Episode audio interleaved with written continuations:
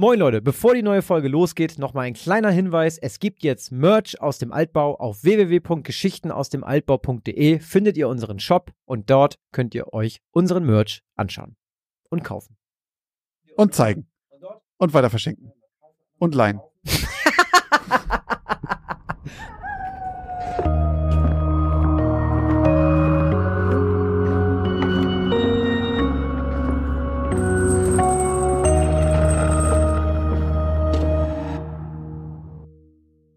Moin und herzlich willkommen bei Geschichten aus dem Altbau, dem Grusel-Podcast mit dem X-Faktor, mit Christoph Wellbrock und Josch Kliemann. Am Ende jeder Folge liegt es dann an Ihnen, liebe Zuhörerinnen und Zuhörer, Fakten von Fiktion zu trennen und zu entscheiden, ob die Geschichten auf wahren Ereignissen basieren oder ob Christoph und Josch sich alles nur ausgedacht haben. Und bevor wir dazu kommen, ob sich unsere letzten zwei unheimlichen Geschichten voller schauriger Ereignisse, mysteriöser Vorkommnisse und unerklärbarer Phänomene um wahre Kerne gestrickt haben, kann man das so sagen? Ich glaube schon. Hier eine kleine Spoilerwarnung. Denn die neuen Geschichten von heute beginnen ab 38 Minuten und 16. Ganz genau so sieht das aus. Und ich glaube, wir haben letztes Mal mit deiner Geschichte angefangen. Mhm. Der Biss. Dort ging es um ein Geschwisterpaar, zwei Brüder, die ähm, den Einzug ihres neuen Nachbarn äh, mit Argusaugen beobachten und ja, sehr, sehr neugierig sind, wer da einzieht und immer neugieriger eigentlich werden, weil sie einfach keinen Blick ins Innere des Hauses erhaschen können. Eigentlich waren sie es vorher schon so ein bisschen gewohnt, immer ein bisschen bei ihren äh, vorherigen Nachbarn reinzuluschern durch die Fenster. Das ist jetzt aber nicht mehr möglich, weil das Erste, was da gefühlt angebracht wird, sind erstmal dicke, fette Vorhänge. Mhm. Ähm, und sie wundern sich ein bisschen, dass keine Spiegel reingebracht werden etc. pp. Auf jeden Fall bleiben sie sehr, sehr neugierig und einer der Brüder kann es dann nicht lassen, hält es nicht mehr aus und muss raus und zum Haus und einen Blick riskieren, wer da denn nun jetzt eingezogen ist. Tja, sein anderer Bruder beobachtet ihn dann von oben aus dem Fenster, verliert ihn dann ein bisschen aus den Augen, denkt schon irgendwie, irgendwas ist passiert, aber es geht eigentlich alles gut. Sein Bruder kommt wieder zurück in sein Zimmer, hat aber schlechte Nachrichten, denn er hat keinen Blick auf die neue Person werfen können. Stattdessen hat er zwei kleine Bissspuren, zwei kleine Einstiche im Nacken ähm, und blutet ein ganz bisschen.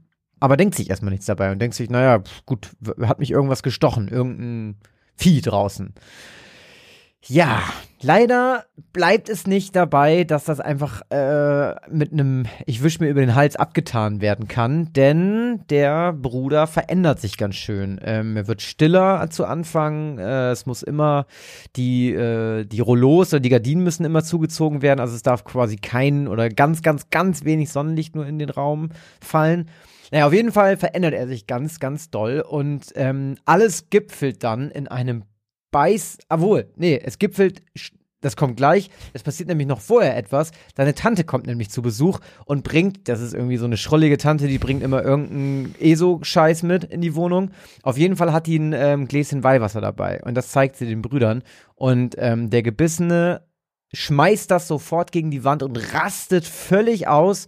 Und ähm, der Vater versucht ihn dann so ein bisschen runterzubringen und ähm, wird dann von seinem eigenen Sohn gebissen. Mhm. Ähm, so, darauf gibt es da noch ein bisschen Tumult und die trennen sich dann auch und dann kommt irgendwann auch ein Arzt und ein Notruf wird gewählt und dann kriegt der Junge erstmal eine Spritze rein, damit er sich beruhigt.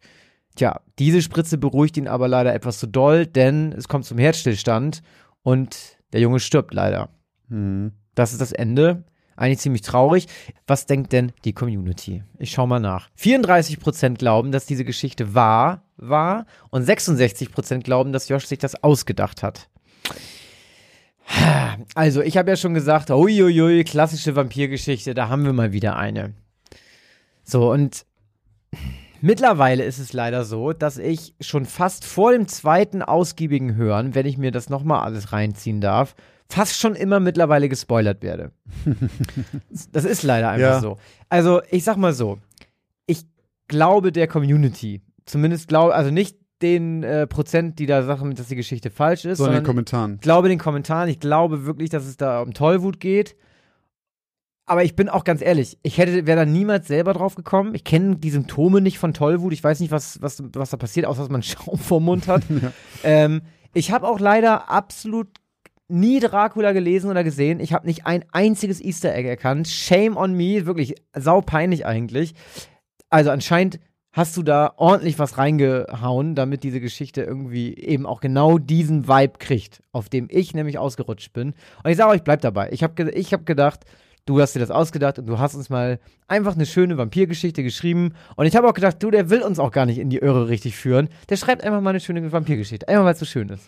Und ähm, ja, ich bin dir, glaube ich, auf den Leim gegangen, aber da, also da habe ich aber, muss ich auch sagen, so anscheinend so eine lange Leitung gehabt oder nicht richtig zugehört. Also auch von wegen, da wurden keine Spiegel reingetragen.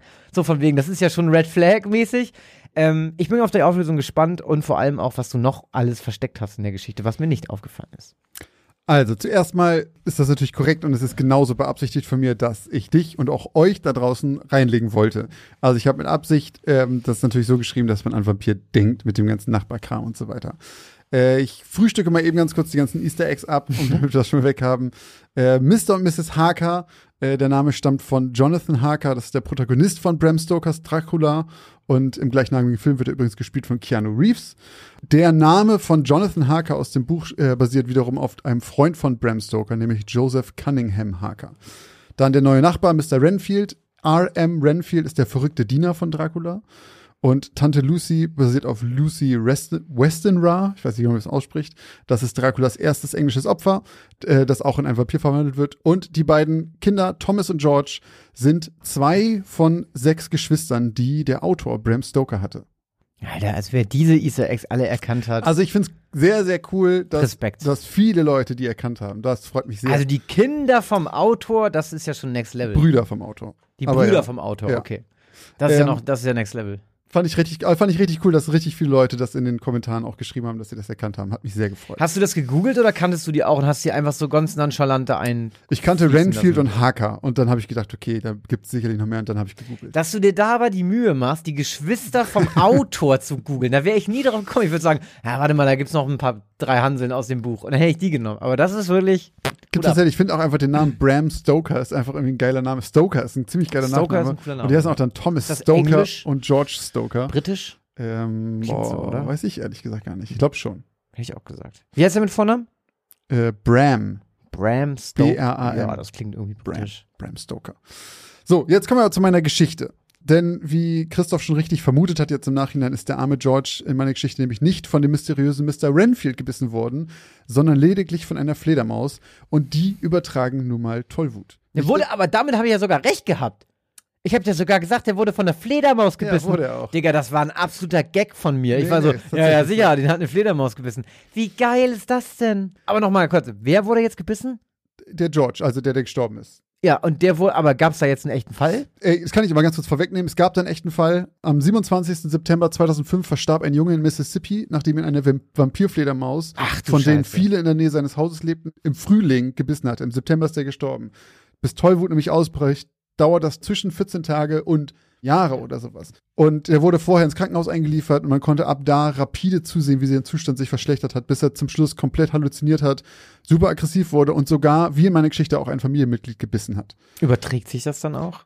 Da kommen wir gleich zu. Oha, oha, oha. Und wenige Tage danach ist er halt leider verstorben. Also es ist tatsächlich passiert und wenn man danach googelt, das passiert auch häufiger. Es gab auch noch ein Mädchen, das irgendwie elf war, was gestorben ist an Tollwut und sowas, auch von der Fledermaus gebissen. Aber sind, ganz kurz mal, sind die alle ungeimpft? Also gibt es nicht eine Impfung dagegen? Ist das nicht eine Standard-Kinderimpfung? Äh, nee, ist keine, Standard, ist keine Standardimpfung. Bist du gegen Tollwut geimpft? Ich glaube, man, es gibt zwei Varianten nämlich. Es gibt Ich eine, sagen, ja. es gibt eine Impfung, die man halt grundsätzlich geben kann. Man sollte trotzdem, wenn du von irgendwas gebissen wirst, auf jeden Fall nochmal impfen. Oder ist das, oder ich verwechsel das gerade mit Tetanus. Ja, Tetanus wird, wird jeder geimpft, ja. Also, was heißt jeder? Sollte ja, jeder ich, geimpft Ja, werden. dann verwechsel ich das, weil Tetanus, ja, ist ja auch, glaube ich, gegen so Bisse auch, ne? Also ist das nicht auch so, wenn du von, zum Beispiel auch schon von so einem Hund oder so einfach nur mal in, in Hund ist auch Tollwut, würde man auch mal. Tetanus, ich bin mir nicht ganz Ja, sicher. Da ja, möchte ich jetzt nicht ja, sagen. Ich, ich halte mal meinen das Mund. schieben wir mal auf. mal ähm, okay. Also, zu Tollwut. Ähm, es sterben immer noch jährlich um die 50.000 Menschen an In- Tollwut. In Deutschland? Nee, nee, nee, nee, nee, nee. Weltweit. Okay. In Europa ist es Das nämlich ist aber nicht so viel. 50.000. Wie viele Leute haben wir auf der Welt? Ja, aber 50.000 pro Jahr. Du musst überlegen. Also, pass auf, das kommt, das kommt nämlich jetzt. Weil in Europa sind zwischen 1977 und 1995 nur 208 Fälle gewesen. Ja, ich wollte gerade sagen, also ich meine, wenn du jetzt mal. Also Tollwut ist bei uns super selten. Wirklich super, in super Europa. Selten. Ja. Ja, genau, aber in anderen Ländern, wo die medizinische Versorgung nicht so gut ist. Man schätzt, in Indien sterben pro Jahr, also wie gesagt, zwischen 77 und 95 waren es in ganz Europa 208. In Indien sind es pro Jahr um die 30.000.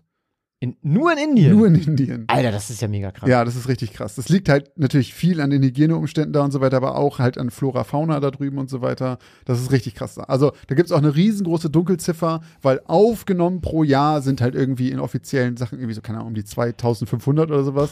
Aber die werden halt nicht aufgenommen. Es gibt halt eine riesengroße Dunkelziffer und man schätzt, es sind allein in Indien 30.000 und weltweit dann so 50.000 pro Krass. Jahr. Und bei Tollwut sind die ersten Symptome meist nur eine milde Grippe. Das Problem ist aber, in dem Moment, wo du die ersten Symptome zeigst, bist du quasi tot.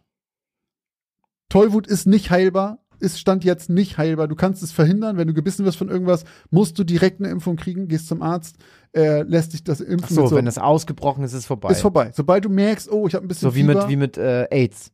Du kannst, also jetzt, du kannst Stand heute HIV haben, mhm. Ach so, aber du stimmt. kannst das so krass behandeln, dass, Dass das zumindest AIDS AIDS nicht nicht, ausbricht. Ja, genau. Und das Okay. ist aber auch so, dass du halt einfach, wenn du vorher diese, äh, ist tatsächlich so, wenn du gebissen wirst, da wird anscheinend an der gegenüberliegenden Stelle von dem Biss äh, die. Impfung gemacht, damit das irgendwie dagegen anwirkt, irgendwie. Äh, mit so toten oder unschädlich gemachten Tollwutviren halt, damit der Körper da ein Immunsystem. Weil es gibt ein ziemlich gutes Video von, ich glaube sogar von kurz gesagt bei YouTube, wie Tollwut wirkt im Körper. Es ist so ein krass fieser Virus. Und zumindest ist es so, sobald du die ersten Symptome hast, ist es vorbei. Ab dem Moment ist es in deinem Hirn angekommen und du bist einfach tot. Das haben weltweit, seit man das weiß, irgendwie, ich glaube, vier oder fünf Menschen überlebt. Tollwut. Aber sag mal, ist das, ist das ausschließlich durch sowas wie einen Biss oder so übertragbar? Ja. Aber ist, hat jetzt Indien so eine hohe Mensch-Tier-Dichte, dass sie da ständig irgendwie in, in, sich in die Wolle kriegen mit irgendwelchen. Scheint so. Also, das ist ja krass. Ich glaube, so in ländlicher Umgebung, dass dich mal irgendein Tier beißt, ist bestimmt einfach nicht selten. Das passiert ja einfach. Oh, hab mich irgendwas gezwickt. krass. Ähm, Okay, krass, ja, weiter im Text. Ja. Ich, ist ja sehr interessant. Dann die paar wenigen, die die Krankheit tatsächlich überlebt haben, haben super schwere bleibende Schäden davongetragen. Also, wie gesagt, selbst wenn du geheilt werden kannst, was halt wirklich irgendwie halt drei oder viermal passiert ist, ist trotzdem nicht geil. Und jetzt kommen wir mal eben zu den zu dem äh, Schnitt mit Vampirismus. Denn Vampirismus, die ganzen Legenden davon sind im 18. Jahrhundert entstanden. Und damals war es aber keine Legende, sondern halt eine ernsthafte Sorge. Der französische Schriftsteller Voltaire soll wohl gesagt haben, Vampire waren das einzige Gesprächsthema zwischen 1730 und 1735. Also in der Zeit war das wohl so wirklich 1730 bis 35 war wohl Vampirismus eine riesengroße Angst. Und zufälligerweise gab es halt in Rumänien in den 1720ern eine Tollwutepidemie. Also genau da, wo diese Vampirlegenden halt auch herstammen. Und wenn, wir, Transsilvanien. und wenn wir jetzt mal schauen, wir schauen uns jetzt mal ein paar Symptome und Fakten zu Tollwut an und vielleicht erinnert das uns das ja an was. Also, Infizierte werden aggressiv und schnappen nach anderen und versuchen sie zu beißen. Und durch Speichel kann sich der Virus auch übertragen. Weiß schon, worauf du hinaus willst, glaube ich. Wobei ehrlicherweise so Mensch-zu-Mensch-Übertragung durch Biss extrem selten ist. Dann Infizierte können mit starken Reizen nicht umgehen. Dazu gehört zum Beispiel helles Sonnenlicht, wie auch in meiner Geschichte, auch zu starke Gerüche, wie zum Beispiel hm, Knoblauch und auch Ach Sachen so. wie Spiegelbilder. Es gab tatsächlich, man hat in den 1700ern ähm, Tests gemacht und wenn jemand sein eigenes Spiegelbild angucken konnte, war er kein, war nicht infiziert mit dieser To Krankheit, weil Tollwutkranke anscheinend, wenn sie ihr eigenes Spiegelbild sehen, warum auch immer, durch diesen Reiz anfangen zu krampfen und zu schreien und so weiter. So, auch Spiegel haben da was mit zu tun. Infizierte können kaum noch schlafen und sind auch nachts ständig aktiv. Tollwut führt zu Wasserphobie. Das ist das wie in meiner Geschichte mit dem Weihwasser. Dass das jetzt geweiht ist, spielt absolut Ja, ja. keine Rolle. Mhm. Aber die können zum Beispiel kein Wasser trinken. Es gibt Videos bei YouTube von Tollwut-Infizierten. Und das ist richtig, die versuchen das am Mund zu setzen, indem wir schmeißen sie mit so einem Krampf das zur Seite, weil die Angst vor Wasser haben. Und anscheinend, das habe ich nicht ganz verstanden, bleibt nach dem Tod aus irgendwelchen Gründen das Blut länger flüssig im Körper. Warum auch immer. Und wenn man dann damals zum Beispiel eine Leiche ausgegraben hätte, um sicherzustellen, dass er wirklich tot ist und kein Vampir, kann es sein, dass er noch flüssiges, frisches Blut im Mund hat und man dann sagt, okay, vielleicht war der eben gerade noch irgendwo auf der Jagd. Es Und man kann sie nur mit einem Holzpfahl töten. Ja, man kann sie auch mit einem Holzpfeil töten, aber das geht auch anders. Also ich habe mir wirklich ein paar Videos von Tollwut infiziert angeguckt und die sind ganz schön hart. Also zum einen, Krass. weil ähm, das einfach eine unfassbar krasse und gruselige Krankheit ist und das eine Menge mit dem Körper macht. Zum anderen aber auch, weil du natürlich weißt bei jedem dieser Videos, dass es quasi garantiert ist, dass diese Person danach gestorben ist. Weil ab dem Moment, wo sie die Symptome hat, ist sie unheilbar krank.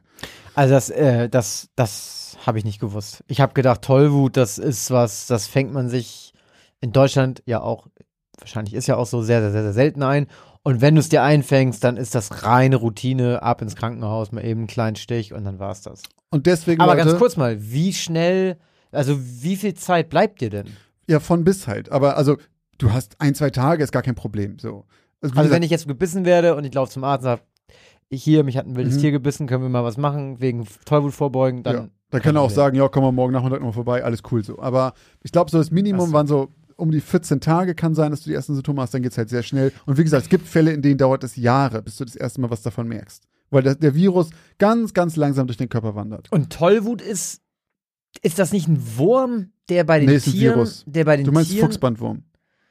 Nee, aber wie kriegen das die Tiere denn? Ich dachte, das ist bei denen auch sowas. Die fressen irgendwas und dann, Nee, ist ein Virus. Ich, die kriegen das, glaube ich, auch durch andere Tiere dann. aber woher kommt das denn dann? Ich glaube, es wird einfach immer weiter übertragen. Ja? Theoretisch könnte man Tollwut, glaube ich, ausrotten. Und bei, bei Tieren ist es aber nicht so wild. Die sterben auch. Die haben ziemlich, das ist nämlich auch, das habe ich noch auch noch irgendwo gelesen, dass das auch dieser, diese Vermutung ist, dass daher das kommt, dass Vampire sich in Tiere verwandeln können, weil man halt dann zum Beispiel eine Fledermaus sieht und die verhält sich genauso wie die Person, die du eben noch gesehen hast. Die benimmt sich auch so total merkwürdig und hat auch Wasserphobie und sowas und denkt man so, okay, vielleicht ist das die gleiche Person. Dachten die Leute im 17. Jahrhundert. 18. Aber wenn du, Jahrhundert. aber du, du, du kriegst kein Tollwut, wenn du, wenn du von einem Tier gebissen wirst, was kein Tollwut hat. Nee, das kann nicht einfach so entstehen. Aber deswegen, wenn dich halt ein Hund zum Beispiel beißt, ähm, dann kann man mit dem Hund zum Tierarzt gehen oder zum Arzt gehen, der kann gucken, ob der Hund Tollwut hat und dann brauchst du halt keine Impfung. So, das kannst du machen, wenn du keine Impfung haben willst. Kannst dich auch einfach impfen lassen. Ah, okay. Und, ja. Ja. Und wenn ich dich jetzt beiße und Tollwut hab und ich beiß dir so richtig in den Arm, Das ist halt die Sache, du müsstest also der halt, Vater, was ist denn mit dem passiert, mit Georgies Vater? da ist gar nichts passiert. Aber weil ich, ich habe auch gelesen, ist, also die Übertragung von Mensch zu Mensch ist extrem selten. Die kann passieren, aber dafür müsstest du quasi bis ins Blut runterbeißen und schon eine Menge Speichel auch in mir drin lassen. So. Ähm, Ah. und das passiert ja bei Tieren eher mal. Ich musste da gerade auch an, ähm, an 28 Days Later äh, denken. Oh ja, Da ist es ja, glaube ich, Wut, was die haben, ne? da werden die richtig wütend, ja. Nee, also das heißt, glaube ich, auch so. Ich glaube, heißt- da so bricht? Wut aus. Weil da werden doch ganz am Anfang diese Affen gezeigt, die in den Käfigen sitzen und die den ganzen Tag nur Gewaltvideos gucken. Und die, da kommen doch dann diese Tierschützer und lassen die frei. Und der eine wird von dem gebissen. Und ich glaube, die sagen das in einem Nebensatz, dass die da Wut gezüchtet haben, Okay. glaube ich. Meinst du das nicht eine Metapher? Nee, ich, ich, vielleicht habe ich es nicht damals, ich habe den ganz Ja, früh geguckt, vielleicht habe ich es damals nicht als solches verstanden, aber Ich kann mich Das- nicht mal mehr an die Szene erinnern, von das ist daher die erste fein. Szene. Der Film fängt so an. Ich weiß, dass die da Affen befreien. Und der eine wird gebissen. Die gucken den ganzen Tag so Kriegsvideos, wie Menschen erschossen werden und so. Ah, und dann haut der Typ aber mit den ab und deswegen, dann fängt die Epidemie an da. ja, und dann, ja, genau, die, die machen dann die Käfige auf, Mhm. einer der von den Leuten wird gebissen und dann, weiß ja, wie so eine Zombie-Geschichte ja, ja. weiterläuft. Also letzter Hinweis nochmal an euch, wenn ihr von irgendwas gebissen werden sollte, also irgendein kleines Tier, wie eben zum Beispiel Fledermäusen, Hunden, Füchsen, Eichhörnchen, ab zum Arzt, impfen lassen, ist das Risiko wirklich nicht wert. Guckt euch gern, googelt mal oder sucht mal bei YouTube ähm, nach, nach äh, Tollwut oder halt ähm, Rabies, wie es auf Englisch heißt. Es ist wirklich, wirklich gruselig. Ich habe, ich hab, seit ich diese Geschichte geschrieben habe, richtig Schiss davor. Ich habe wirklich richtig Schiss davor, weil das eine absolut krasse, Ja, aber ekelhafte du ja Krankheit nicht. Du bist ja wohnst ja in der Stadt. Ja, gut. Ich kann auch ein Eichhörnchen beißen. Ja, aber wie wahrscheinlich ist es, dass das, Eichhör äh, dass das Eichhörnchen Tollwut hat?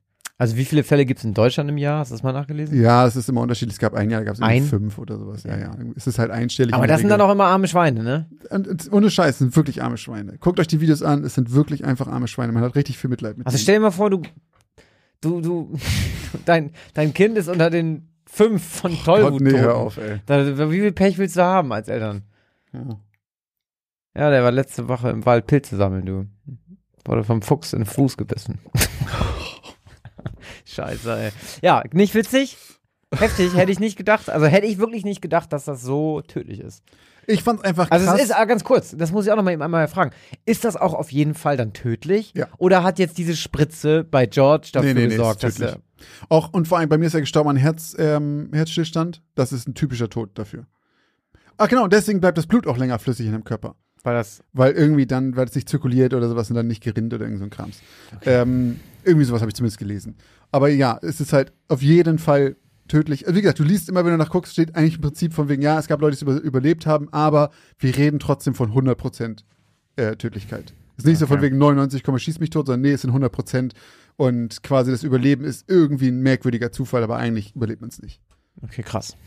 Ab, wie gesagt, ab dem Moment, äh, wo Symptome da sind. Vorher kann man es äh, in den Griff kriegen. Ja, das war meine Geschichte. Ich fand es richtig, richtig krass, wie viele Ähnlichkeiten zu Vampirismus da irgendwie sind. Auch, dass es in einer ähnlichen Zeit eben diese Epidemie da gab und sowas. Und das legt ja schon sehr nahe, dass, da, dass das darauf beruhen könnte. Habe ich noch, aber auch noch nie Vampirismus in, und Tollwut in einem Satz Zusammenhang gehört. Nee, ich also auch nicht. noch Ewig nie. nicht. Und das hat mich total gewundert, weil das irgendwie so, wenn man diese Liste wirklich sieht und davon halt alles stimmt, wie gesagt, ich habe es aus verschiedenen Quellen, kann sein, dass es irgendwas davon widerlegt wurde, kann nämlich jetzt, aber das ist das, was ich auf vielen Seiten gefunden habe, ähm, dann liegt es ja sehr nahe, das miteinander in Verbindung zu bringen, ehrlich gesagt. Ja. Gerade auch so Sachen wie mit dem Spiegel und irgendwie Gerüche und Sonnenlicht und sowas, das fand ich schon ziemlich deutlich. Krass. Tja, Leute, einfach nicht. Und ihr müsst, wenn ihr Vampir werden möchtet, nicht mal, ihr müsst nicht mal irgendwie auf Fledermäuse warten. Einfach in den Wald, irgendein Fuchs angreifen. Und wenn man Fledermäusen aus dem Weg gehen sollte, wo sollte man dann nicht hingehen? Und zwar? In dunkle Höhlen. Oh! Denn Christoph hat bei nicht wenigen von unseren Hörerinnen und Hörern eine neue Urangst geweckt, habe ich das Gefühl. Denn Christoph hat uns die Geschichte in die Enge getrieben erzählt. Ich fasse einmal ganz kurz zusammen, worum es da geht. In Christophs Geschichte sind zwei Brüder, die äh, dem Spelunking nicht abgeneigt sind unterwegs. Das heißt, sie gehen gerne in kleine Höhlen und klettern da rum und äh, schleichen sich auch mal durch etwas engere Gassen da und erforschen die und gucken einfach durch und haben da einen Spaß dran. Haben das aber schon seit einiger Zeit nicht mehr gemacht. Aber haben jetzt eine neue Höhle, die sie schon lange auf ihrer Liste hatten, wo sie gerne mal hin wollten und nehmen das dann in Angriff. Und kommen dann da auch an in die, sind das die Korkenzieherhöhlen gewesen bei dir? Hm, die Korkenzieherhöhlen von Norwalk. von Norwalk. Und ähm, fangen da auf jeden Fall an und gehen da durch. Und es wird auch immer, ähm, immer enger in diesen Höhlen und immer, immer verworrener und sowas. Sie haben aber eine Karte dabei, die sie da durchlotst, wo sie schon wissen, okay, da passt man durch, das ist kein Problem. Ähm, und finden, kommen dann zum Gang, der wirklich schon sehr, sehr, sehr, sehr eng wird, wo sie auch hintereinander weggehen müssen ähm, und nicht mehr nebeneinander sein können. Und dann guckt unser Protagonist einmal nicht genau auf die Karte und biegt rechts statt links ab, war es, glaube ich. Auf jeden Fall ähm, kommt er dann plötzlich an eine Sackgasse und merkt, ich bin falsch abgebogen und versucht sich dann, glaube ich, noch nach unten in so einen anderen Gang runterzulassen, kopfüber und hängt dann da kopfüber drin, muss zwischendurch auch echt immer ähm, ausatmen, seine Luft anhalten, damit er überhaupt noch da durchpasst. Und in dem Moment braucht er dann aber Luft und atmet ein bisschen ein und klemmt dann vollends ein, weil ähm, seine Lunge natürlich seinen Oberkörper noch ein bisschen ausdehnt. Und ab dem Moment steckt er vollends fest und weiß, hier kann mich keiner mehr rausholen, so schnell. Und diese Geschichte habe ich schon mal gehört. Also, warte, Mhm. wir fragen mal erstmal ganz kurz, bevor ich dazu komme. Äh, schauen wir einmal ganz kurz, was ihr denn meint. Ach so, apropos, ich glaube, ich muss noch einen Euro ins Glas schmeißen. Oh ja. Ich habe ja völlig daneben gelegen. Josh, wo ist denn unser kleines Gläschen? Ich hol mal kurz. Das wollen wir ja hier nicht unterschlagen. Wir haben schon lange kein Bier mehr. Was für, eine, davon was für eine gekauft, ne? ehrliche Haut du auch bist, Ja, das sicher. dass du das jetzt, ich hätte es schon wieder vergessen. So, Sehr schön. bitteschön. Wir hatten euch gefragt, ob ihr glaubt, ob in die Enge getrieben einen wahren Kern hat. Und es war sehr, sehr, sehr, sehr eindeutig. 88 Prozent von euch sagen, dies war und nur 12 Prozent glauben, Christoph hat sich die ausgedacht, um euch äh, in Angst und Schrecken zu jagen. Und sehr viele haben auch die richtigen Namen äh, in, den, in den Kommentaren geschrieben. Und ich habe diese Geschichte schon vor, schon bevor wir angefangen haben mit diesem Podcast, habe ich die schon mal gelesen Alter Schwede. und habe sie ewig lang auch auf meiner Liste gehabt, weil ich dachte, irgendwann schreibe ich da mal drüber. Mir hat sogar irgendwann mal ein Hörer ähm, oder eine Hörerin, weiß ich gerade gar nicht mehr, den auch nochmal geschickt, vor einem halben Jahr oder sowas. Und ich habe den immer noch weiter aufgeschoben, weil ich dachte, ja, hebe ich mir auf, mache ich irgendwann mal. Und dann schreibt mir Christoph, in meiner nächsten Geschichte geht es übrigens um eine Höhle. Und dann hab ich so, ah, okay. Ich weiß um welche, da habe bin ich mir- geschrieben, welche denn. ich bin mir sehr sicher, dass da, dass es um die Natti Patti Cavern gehen wird. Ja. Und an dieser Stelle gebe ich ab an Christoph. Ja, richtig, äh, lieber Josh. Und auch der Großteil der Community hat es äh, richtig erraten, beziehungsweise lag richtig. Ähm, es handelte sich bei meiner Geschichte um den tödlichen Unfall in der Nutty Putty Cave, ähm, bei dem John Edward Jones 2009 äh, gestorben ist. Ähm, genau, die Nutty Putty Cave ist eine Kalksteinhöhle und liegt westlich des Utah Lakes in Utah County in Utah. ähm, genau, die ist sehr, sehr bekannt oder berühmt berüchtigt auch eben für ihre ganzen engen Gänge und wurde 1960 das erste Mal von Dale Green erforscht. Ähm, Genau, die Höhle war dann einfach super, super beliebt ähm, und hat insgesamt über die Zeit irgendwann mehr als 5000 Besucher pro Jahr angezogen. Und leider war es dann aber auch eben so, dass viele Leute einfach dann auch nachts gekommen sind und ähm, eben auch ohne große, also oder fast eigentlich ohne irgendwelche Sicherheitsvorkehrungen äh, da eben reingegangen sind und teilweise da natürlich auch eben, naja, nicht ganz verunglückt sind, aber eben ähm, das einfach ein bisschen gefährlich war. Und er hat versucht, die Stadt sich da irgendwie abzusichern und hat am 24. Mai äh, 2006 ein Tor dort eingebaut, welches den Eingang erstmal komplett dicht gemacht hat. Und bevor es zu diesem super krassen Unfall kam, 2009, gab es aber auch schon eben ganz andere diverse Unfälle und auch Rettungsaktionen. Also ich glaube von 99 bis 2004, also fünf Jahre, saßen da insgesamt sechs verschiedene Personen in der Enge. Aber die konnten alle gerettet ja, werden. Ja, die konnten alle gerettet okay. werden. So und ähm, es gibt halt eben drei sehr sehr enge Stellen in dieser Höhle. Die eine heißt, also die haben auch alle einfach Namen. Alle Namen sprechen eine eindeutige Sprache. Der eine Gang heißt The Helmet Eater. weil das halt da die Helme frisst und ja. du ihn abnehmen musst, du kommst da nicht durch. Dann gibt's The Scout Eater, weil da unfassbar viele ähm, Pfadfinder, Pfadfinder. stecken geblieben, also ah, Boy Scouts okay. stecken geblieben sind. Und dann gibt's eben den berüchtigten The Birth Canal, also den Geburtskanal. Ach, guck mal. Ähm, genau, den Namen habe ich auch so übernommen. Den gibt es wirklich. Den kann man auch so auf der Karte nachlesen. Die Karte werde ich auch bei Instagram posten zusammen mit ganz vielen anderen unglaublich schrecklichen Bildern, äh, die es aus dieser Höhle gibt. Ich werde auch noch mal einen Link in, ähm, bei, von YouTube gerne reinposten für alle, die sich das anschauen möchten. Es gibt auch ein Video, wie jemand durch den Birth Kennel kriecht.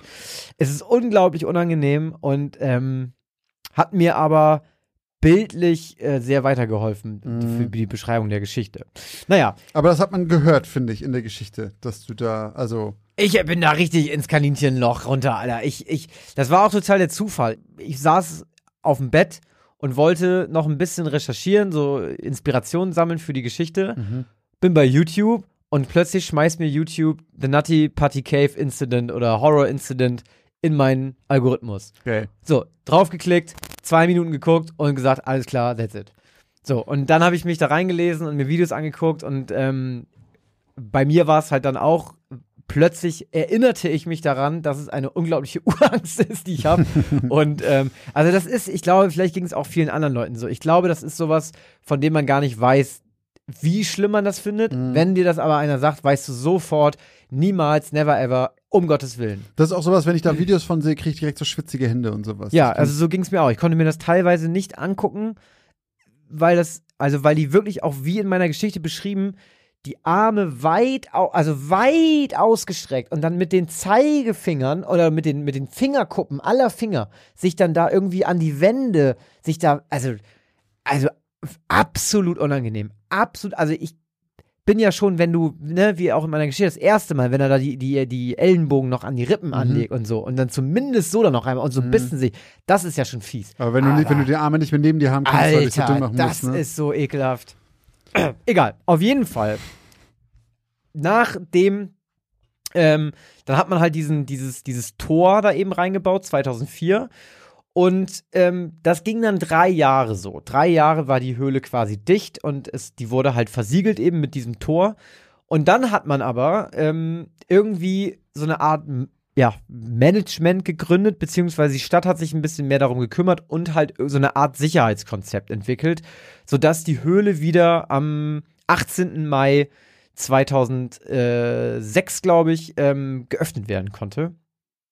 Nee, Quatsch, 2009, Entschuldigung. 2006 wurde das Tor gemacht und 2009 hat man sie dann wieder aufgemacht am 18. Mai.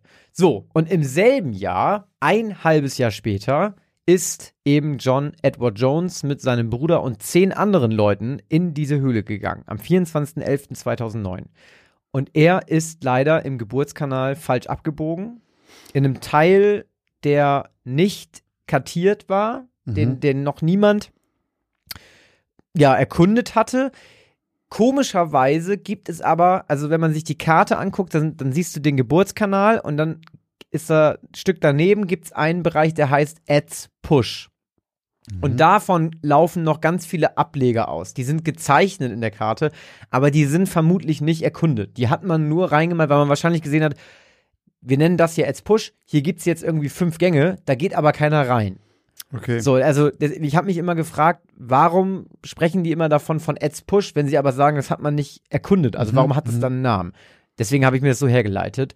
Und ähm, der, der hat irgendwann eben auch gepeilt, dass er falsch abgebogen ist und hat dann leider auch noch geglaubt, dass er dort vorne eine größere Öffnung sieht. Wo er dann drehen kann. Genau. Und er hat dann wirklich gedacht, der geht jetzt eben einmal kurz über Kopf dreht sich dann Ach, und kehrt ey. dann wieder um. Tja, das hat leider nicht funktioniert und der ist dann in einem 70-Grad-Winkel eingeklemmt worden und stecken geblieben. In einem 25 mal 46 Zentimeter großen Tunnel. Das müsst ihr euch mal reinziehen, wie eng das da ist. So, und das Ganze ging 28 Stunden.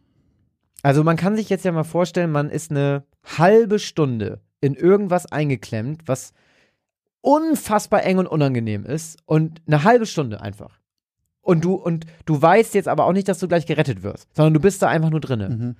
Das ist unfassbar schlimm. Jetzt stell dir das einfach mal vor, du bist 28 Stunden über Kopf in so einer verschissenen Höhle und eigentlich weißt du vielleicht schon, dass du stirbst. Er ist aber unfassbar ruhig geblieben. Also, sein Bruder kam dann irgendwann zur Hilfe der ist dann aus der Höhle raus, hat dann Hilfe gerufen. Es gab auch eine riesen Rettungsaktion, ähm, die aber leider fehlgeschlagen ist. So, also das ist auch sehr, sehr tragisch eigentlich. Also die sind dann da runter zu ihm, äh, auch immer nur einer, weil da immer nur einer überhaupt durch konnte. Dann war seine Frau mit der Tochter da oben am Grund. Die haben dann mit dem Walkie-Talkie noch gesprochen und er war auch relativ ruhig. Also es gab irgendwie, es gibt auch so ein Gespräch, da, da ist eine Frau, die redet mit ihm da unten und dann sagt er auch so was, ja, mir geht's jetzt nicht so gut, ich bin halt über Kopf, aber schön, dass, dass du da bist. Also so unfassbar ruhig. Mhm. So. Und ähm, naja, es gab dann eben mehrere Versuche, ihn halt eben rauszuziehen. Das hat leider alles nicht geklappt. Und dann irgendwann haben sie ein relativ aufwendiges System an Flaschenzügen in diese Höhle gebaut. Ähm, und dann gab es eine Person, die dann ähm, mit einem Seil, also irgendwie Zugriff hatte auf John Edward Jones. Und die konnten ihn auch einfach dann ein Stück rausziehen. Und die hatten irgendwann dann sogar Sichtkontakt. Und mhm. plötzlich waren alle, holy shit, wir kriegen den raus. Wow, mega geil. Und dann bricht einfach ein Stein in dieser Höhle ab um den so ein Seil vom Flaschenzug gewickelt war. Und dieser ganze Flaschenzug bricht in sich zusammen. Der Helfer, der John Edward Jones quasi rauszieht, kriegt einen Stein ab davon und wird ohnmächtig geschlagen. Gott, was? Und der Typ fällt noch tiefer rein wieder. Also oh alles Gott. wieder zurück. Und dann wussten sie eigentlich, dass Sense war. Also der, der Helfer, der war, glaube ich, eine halbe Stunde lag der da und war ohnmächtig. Alter Schwede. Und ähm, dann sind die irgendwann dahin. Ich glaube, da kam noch ein Arzt, der hat dann irgendwann, der hat dann irgendwann gesagt, der ist, der ist tot. Den, mhm. der, da geht nichts mehr. Also das ist, äh, wie gesagt, 28 Stunden über Kopf. Also ich meine, ihr kennt das, ihr habt ja bestimmt alle mal einen Handstand gemacht. Das ist schon nach einer Minute richtig scheiße der war 28 Stunden über Kopf und auch wie in meiner Geschichte beschrieben, dass man erblinden kann bei sowas. Also es ist nicht klar, ob, ob er erblindet ist und mhm. es ist auch offiziell gar nicht klar, woran er gestorben ist, weil man hat sich aufgrund eben dieser Gefahr, dass da noch mehr abbricht, dass, dass man da, also man konnte da auch nicht sprengen oder so, das, das ja. ging alles nicht. Hat man sich in, ähm, in, in Absprache mit der Familie darauf geeinigt, dass man diese Höhle einfach dicht macht und versiegelt. Da kommt niemand mehr rein, da wird niemand mehr drin sterben. Der aber die Leiche drin, ne? bleibt da drin. Und das ist auch eben quasi, auch wie in meiner Geschichte beschrieben, sein Grab geworden. Ähm, genau, deswegen, es gibt keine offizielle Todesursache, aber höchstwahrscheinlich ist er erstickt, weil seine Organe alle auf seine Lunge gedrückt haben. Zu lange. Oder sein Herz stillstand, weil da irgendwas drauf gedrückt hat. Also wenn du ja. so lange über Kopf bist, dann ist einfach irgendwann vorbei, dann hält dein Körper das nicht mehr auf. Aus. Ähm, ja, sehr, sehr, sehr tragisch, sehr, sehr gruselig. Ähm, wenn ihr euch das Ganze nochmal angucken möchtet, es gibt dazu auch einen Film, der auf diesem Unglück basiert. Den gibt es leider was heißt leider, eigentlich vielleicht auch sogar ganz gut, den gibt es in voller Länge auf YouTube. Und zwar, zumindest in Deutschland, nur auf YouTube. Man kann ihn nirgendwo offiziell leihen, außer vielleicht in der Videothek, weiß ja, ich gar nicht. Dann leider, ist doch cool. Eigentlich schon, gibt's auf Englisch in äh, voller Länge auf YouTube, kann man da gucken. Aber könnt ihr jetzt zum Beispiel nicht irgendwie auf dem Sofa, auf dem Fernseher irgendwie auf Deutsch oder so gucken. Ich glaube, der ist in Deutschland auch nie richtig erschienen. Ähm, genau, und da geht es eben um, ähm, um diesen tragischen, tödlichen Unfall von John Edward Jones. The Last Descent. Hm. Der letzte Abstieg. Mhm. Und auch, wie in meiner Geschichte auch, also die beiden Brüder waren schon eigentlich auch so eben so Spelunker, Kletterer, Höhlenwanderer. Ja. Hatten aber wirklich auch eben eine lange Pause. Also die hatten, die waren wahrscheinlich auch einfach nicht mehr so fit und, und schmal und, und so. Also ich meine, natürlich, der, es wäre vielleicht auch alles anders ausgegangen, wenn er eben nicht in diesen, äh, diesen falschen Ausläufer da geklettert wäre, ne? Wahrscheinlich. So, aber ähm, unfassbar unangenehm. Äh, für mich, ich fand es unfassbar sch schrecklich, tragisch, aber auch die Vorstellung einfach über Kopf da in diesem Ding zu stecken. Also was muss eigentlich in dir vorgehen? Also jeder Mensch kennt es ja irgendwie, wenn man irgendwie einen Fehler gemacht hat und, und dann so denkt, scheiße, was, scheiße, jetzt stecke ich hier in der Klemme. So, ne? Also nicht. Könnte ich mal ganz kurz 30 Sekunden zurückdrehen oder sowas? Ja, so, genau, genau. Ja, ich genau. möchte also, diesen, diesen einen kleinen Fehler nur mal ganz kurz rückgängig machen. Kann ja, ich das nicht also, kurz eben machen? Das habe ich ganz, ganz oft, wenn du zum Beispiel auch was Falsches gesagt hast oder so. Jo. Aber in dem Moment, sag ich mal, wo du, wo du dich, nur dich, in so eine richtig beschissene Situation gebracht hast, in so eine fast schon gefährliche Situation. Weiß ich nicht, du hast ein, keine Ahnung, gehst klettern, hast mal einmal den Karabiner falsch gesetzt. Also weißt du so, so, ja. so fuck, fuck, fuck, fuck, fuck. Und du kriegst aber hin, aber stell dir das mal vor. Alter, da da weiß ich nicht, was mit mir da passieren würde in meinem Kopf. Naja, ganz schlimm. Leider war, du musst keinen Euro bezahlen und äh, der Großteil der Community auch nicht. 88% lagen richtig. Und ich freue mich, dass ich euch so sehr damit äh, ja, gekriegt habe mit der Geschichte. Also ich glaube, ich habe, glaube ich, noch nie so viel, so viele Kommentare zu einer Geschichte beschrieben, ähm, wo es darum ging, wie sehr ihr euch äh, geschüttelt habt beim haben wir, haben wir generell noch nie. Noch nie gab es eine Geschichte, wo so viel Feedback war, wie, wie schlimm. Und auch das, also wir haben ja wirklich nicht nur ein, sondern deutlich mehrere äh, Kommentare gekriegt von Leuten, die gesagt haben, sie haben überlegt, die zu Folge auszumachen. Oder ne? manche haben ja. gesagt, ich musste pausieren und so weiter. Also da hast du schon ähm, einen krassen Nerv getroffen auf jeden Fall. Sehr schön. Sehr, Aber sehr eben auch schön. einfach sehr gut geschrieben, muss ich sagen. Also du hast wirklich dieses, dieses beklemmende Gefühl, kam extrem gut rüber. Das freut mich, dass auch du mich lobst. Immer doch, Christoph. Immer doch. Wieder einmal haben Josh und Christoph die Grenze zwischen Realität und Illusion überschritten. Wie ging es Ihnen beim Hören der letzten zwei Geschichten aus dem Altbau?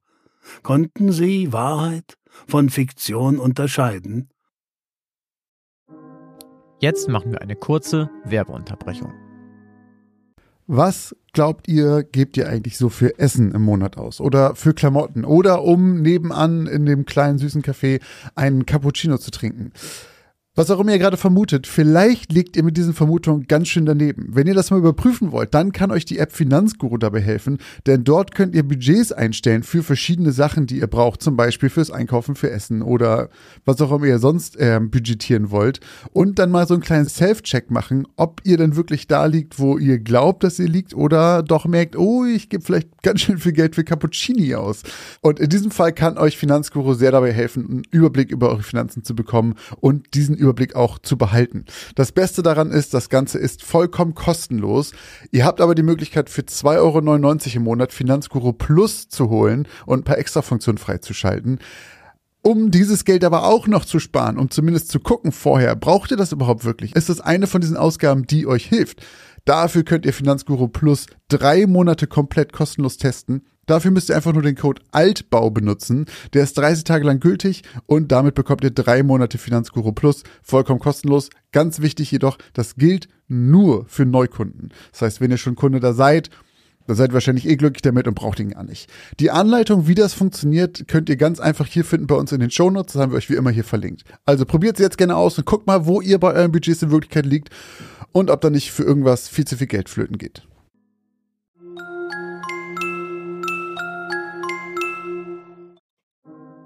Und jetzt geht's auch schon weiter mit den neuen Geschichten.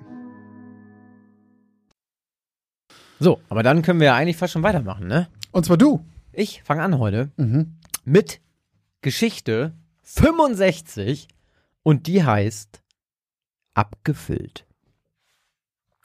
Nanu? Sagte Ole verdutzt und blickte mit hochgezogenen Augenbrauen hinüber zur anderen Straßenseite.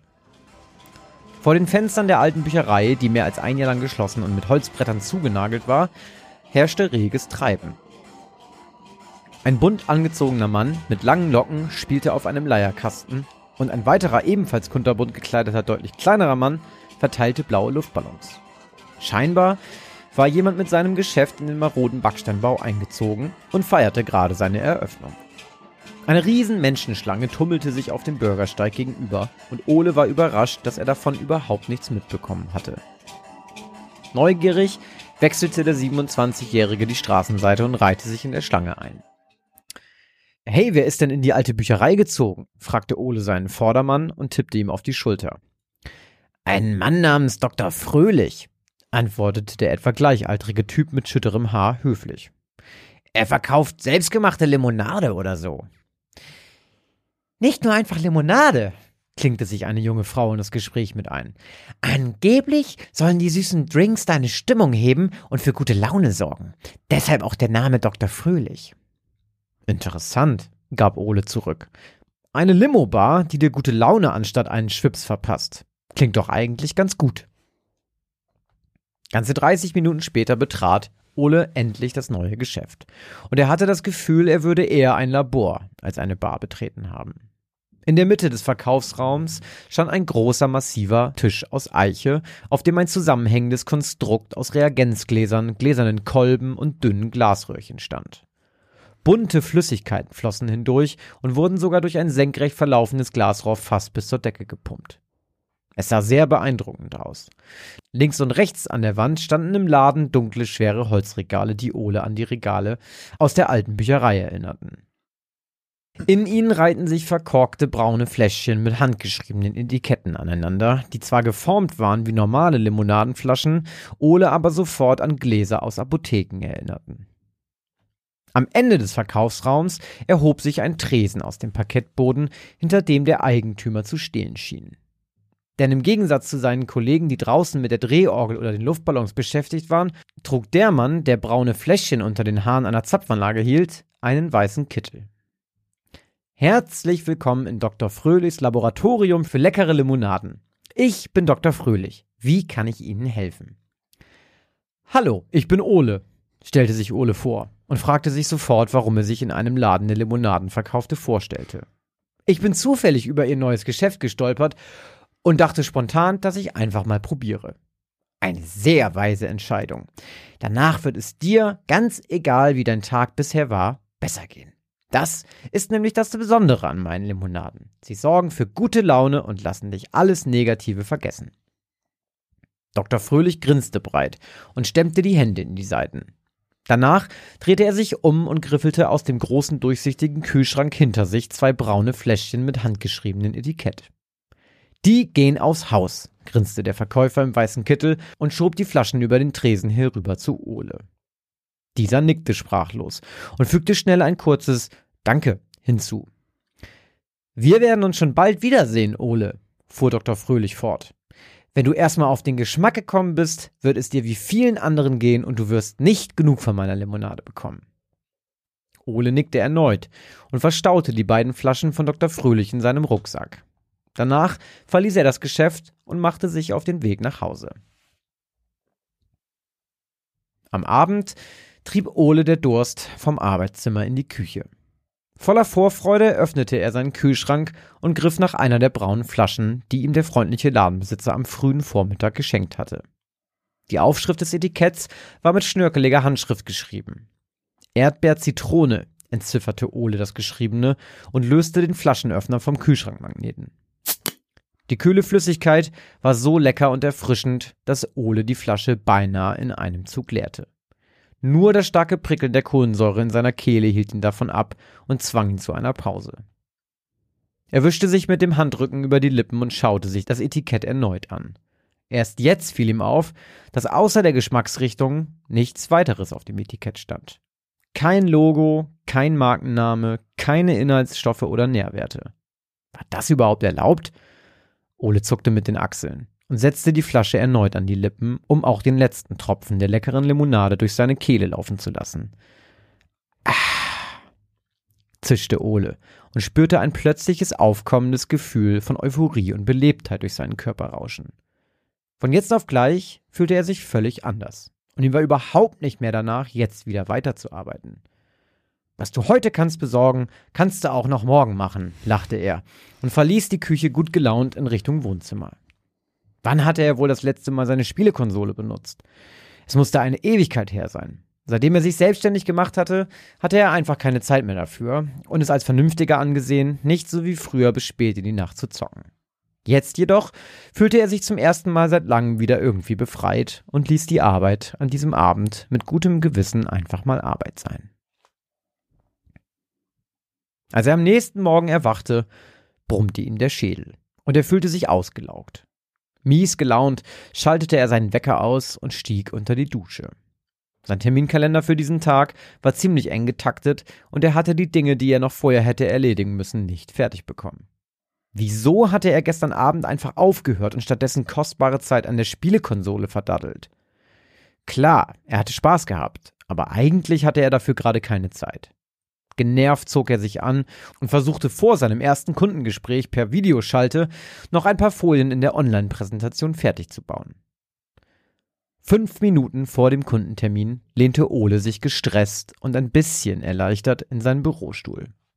Er hatte die Präsentation zwar rechtzeitig fertig bekommen, doch war er jetzt alles andere als entspannt. Schweißperlen rannen ihm die Schläfe herunter, und um nicht mit trockener Kehle und trockenem Mund sprechen zu müssen, entschied er sich, sich noch schnell ein Glas Wasser aus der Küche zu holen. Doch als er den Kühlschrank öffnete, stach ihm sofort die braune Flasche mit der köstlichen Limonade von Dr. Fröhlich in die Augen. Apfel-Himbeere, las Ole und hebelte anschließend den Kronkorken mit dem Flaschenöffner auf. Köstlich, konstatierte er einen Augenblick später, als er die Flasche in zwei Zügen geleert hatte und das wohlige Gefühl von Euphorie und Belebtheit, was er bereits gestern Abend gespürt hatte, wieder durch seinen Brustkorb kribbelte. Ole fühlte sich plötzlich wieder frei und vergaß den Stress, den er bezüglich seines Termins und seiner Arbeit hatte, gänzlich. Seine Laune war plötzlich so gut, dass ihm überhaupt nicht danach war, zu arbeiten. Es kam ihm auf einmal völlig unsinnig vor, an diesem schönen Tag mit ein paar schnarchigen Leuten zu quatschen, für die Ole irgendwelche Designs anfertigen sollte. Ihm war gerade viel mehr danach, nach draußen in den Park zu gehen und sich in das satte Gras zu legen. Gut gelaunt schaltete er seinen Laptop aus, schnappte sich seine Sonnenbrille und verließ um Punkt neun die Wohnung. Leichtfüßig und hervorragend gelaunt schlenderte er zum Stadtpark. Auf dem Weg begegneten ihm erstaunlich viele Bekannte und Freunde, die ihn breit grinsend grüßten, und Ole fragte sich, ob sie alle Urlaub hatten. Für ihn als Selbstständigen war es ja viel einfacher, mal ein paar Stunden blau zu machen. Aber für jemanden mit einem festen Arbeitsverhältnis? Hm. Andererseits war es auch Mitte Juli und vielleicht hatten sie sich wirklich Urlaub genommen. Da Ole am Morgen nur wenig gefrühstückt hatte, entschied er sich spontan beim Bäcker vorbeizugehen, um etwas Süßes zu kaufen. Doch zu seiner großen Überraschung war die Filiale geschlossen. Verdutzt schaute Ole auf die Öffnungszeiten an der Tür. Laut diesen hätte der Laden eigentlich geöffnet haben müssen. Naja, dachte er, vielleicht war Herr Peters, der Bäcker, dem die Filiale gehörte, heute ausnahmsweise krank. Er schlenderte weiter, und seltsamerweise bemerkte er, während er seine Blicke durch die Schaufenster der Läden streifen ließ, dass bis auf ein einziges Geschäft alle Läden in der Einkaufsstraße auf dem Weg zum Park geschlossen waren. Der einzige Laden, der geöffnet hatte, war Dr. Fröhlichs Laboratorium für leckere Limonaden. Und auch heute, zu dieser frühen Stunde, standen an die 40 Personen Schlange, um bei Dr. Fröhlich einzukaufen. Unter ihnen war sogar der Bäckermeister Herr Peters. Na, dann wird er ja vermutlich nur kurz den Laden geschlossen haben, überlegte Ole und ging noch immer von guter Laune beflügelt in den Stadtpark. Als er das nächste Mal auf die Uhr schaute, erschrak er ein wenig. Es war 14.30 Uhr und somit fünf Stunden her, dass Ole sich in das grüne, saftige Gras gelegt hatte. Das beflügelte und befreite Gefühl war verschwunden und Oles Laune glich plötzlich der vom Morgen. Nur, dass er sich jetzt ziemlich schlecht fühlte, nicht nur einen, sondern alle Termine geschwänzt zu haben. Wieso hatte er das nur gemacht? Verärgert über sich selbst und mit einem leichten Stechen im Schläfenbereich stand Ole auf und lief die Einkaufsstraße zurück zu seiner Wohnung. Die meisten Läden waren noch immer geschlossen, darunter auch die Bäckerei. Lediglich ein paar wenige Geschäfte hatten inzwischen geöffnet, dessen Mitarbeiter müde und gelangweilt über den Verkaufstresen lehnten und so aussahen, als könnten sie sich Besseres vorstellen. Als Ole um die Ecke in die Blechlerallee bog, sah er plötzlich eine Gestalt zusammengekauert auf dem Bürgersteig liegen und erkannte diese als den Bäcker Herr Peters. Drei leere braune Fläschchen, in denen mal Limonade abgefüllt war, lagen neben ihm auf dem Boden. Herr Peters, sagte Ole besorgt und tippte dem Mann mit grauem Haar auf die Schulter. Ist mit Ihnen alles in Ordnung? Klar, Junge, nuschelte der Bäcker in seinen Ellenbogen. Wieso fragst du? Es könnte mir nicht besser gehen. Sie liegen hier auf der Straße und Ihr Geschäft ist geschlossen. Was geht dich das an, Bürschchen? Ich mache, was mir gefällt, und mir ging es noch nie besser. Jetzt zisch schon ab und lass mich in Frieden. Verwundert über diese leichte Anfeindung zog Ole seine Hand zurück und trottete langsam nach Hause. Als er dort angekommen war, überkam ihm auf einmal ein ungeheurer Durst und er rannte sofort in die Küche. Er riss den Kühlschrank auf und gab einen lauten Seufzer von sich. Er hatte bereits beide Flaschen von Dr. Fröhlichs Limonade ausgetrunken. Niedergeschlagen griff er nach einer kleinen Flasche Wasser und trank sie gierig in einem Zug aus. Doch sein Durst war damit nicht gestillt. Durstig wie jemand, der sich tagelang ohne Wasser durch die Wüste gequält hatte, hing sich Ole mit offenem Mund unter den laufenden Wasserhahn, bis das staubtrockene Gefühl in seiner Kehle endlich verschwunden war. Erschöpft und ausgelaugt ging er hinüber ins Arbeitszimmer und schaltete seinen Computer ein.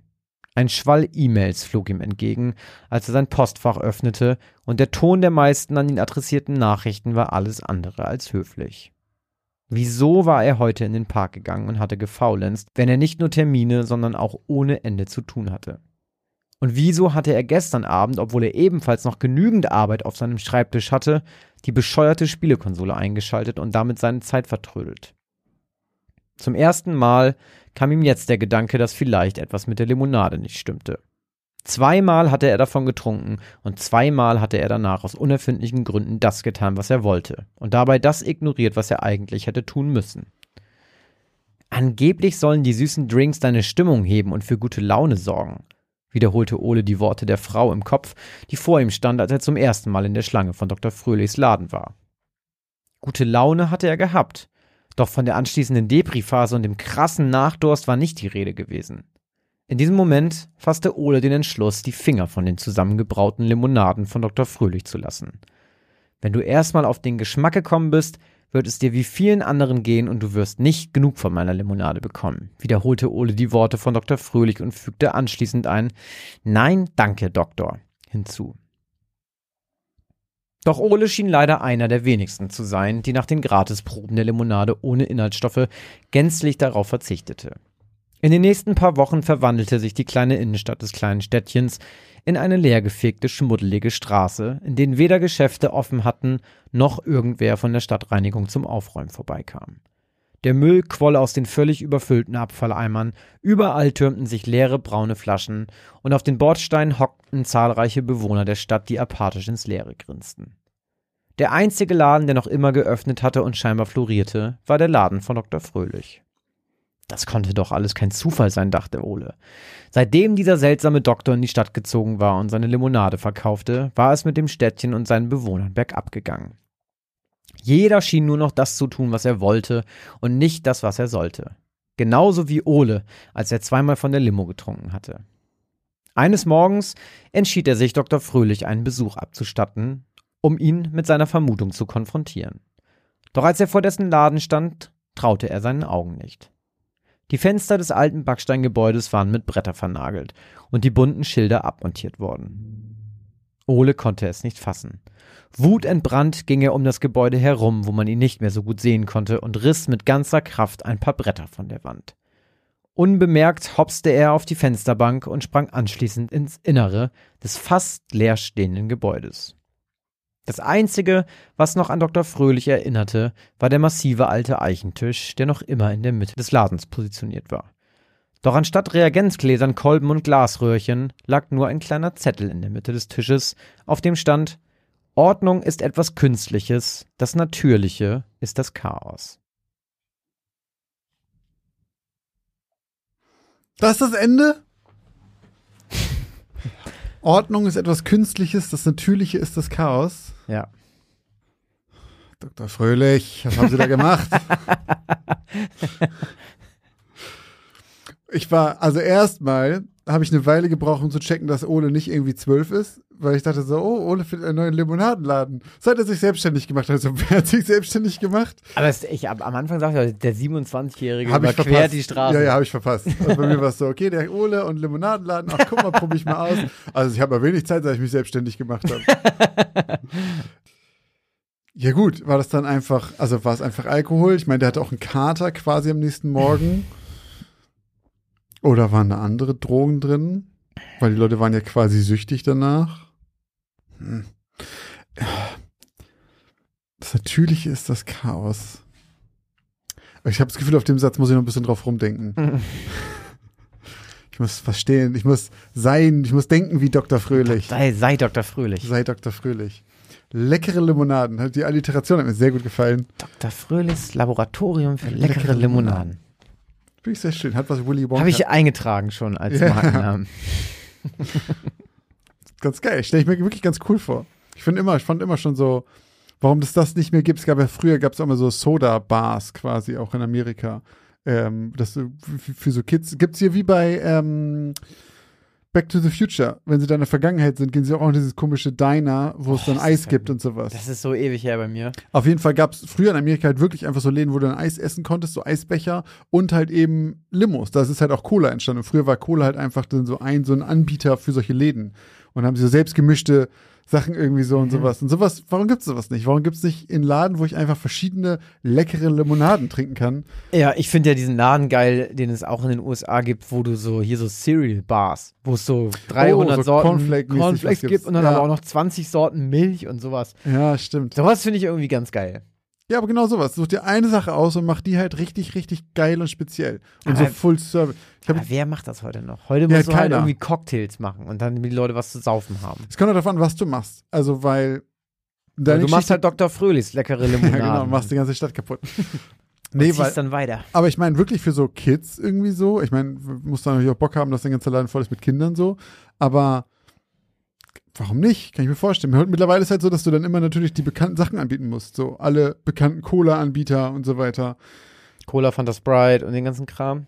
Und dann, keine Ahnung, machst du jetzt Fritz Cola, sonst was. Alle, halt, dass die Leute wollen das haben, was die kennen und nicht sagen, oh, die haben eine, selbe, eine eigene, wahrscheinlich ist es auch viel zu teuer, eine eigene Cola, eine eigene Sprite, eine eigene Fanta und sonst was zu erfinden oder Zitronen, sonst was Limonade. Wie willst du das bewerkstelligen, wenn du dann deine paar Kunden hast? Geht wahrscheinlich, es skaliert nicht. Nee, wahrscheinlich nicht. Aber apropos Kinder in Gastro, ich habe jetzt irgendwann gelesen, hat irgendein äh, Restaurantbesitzer Ja. gesagt, irgendwie, Kinder dürfen erst ab 14 oder so seinen Laden betreten, ne? Ja. Weil die halt nur Scheiße bauen.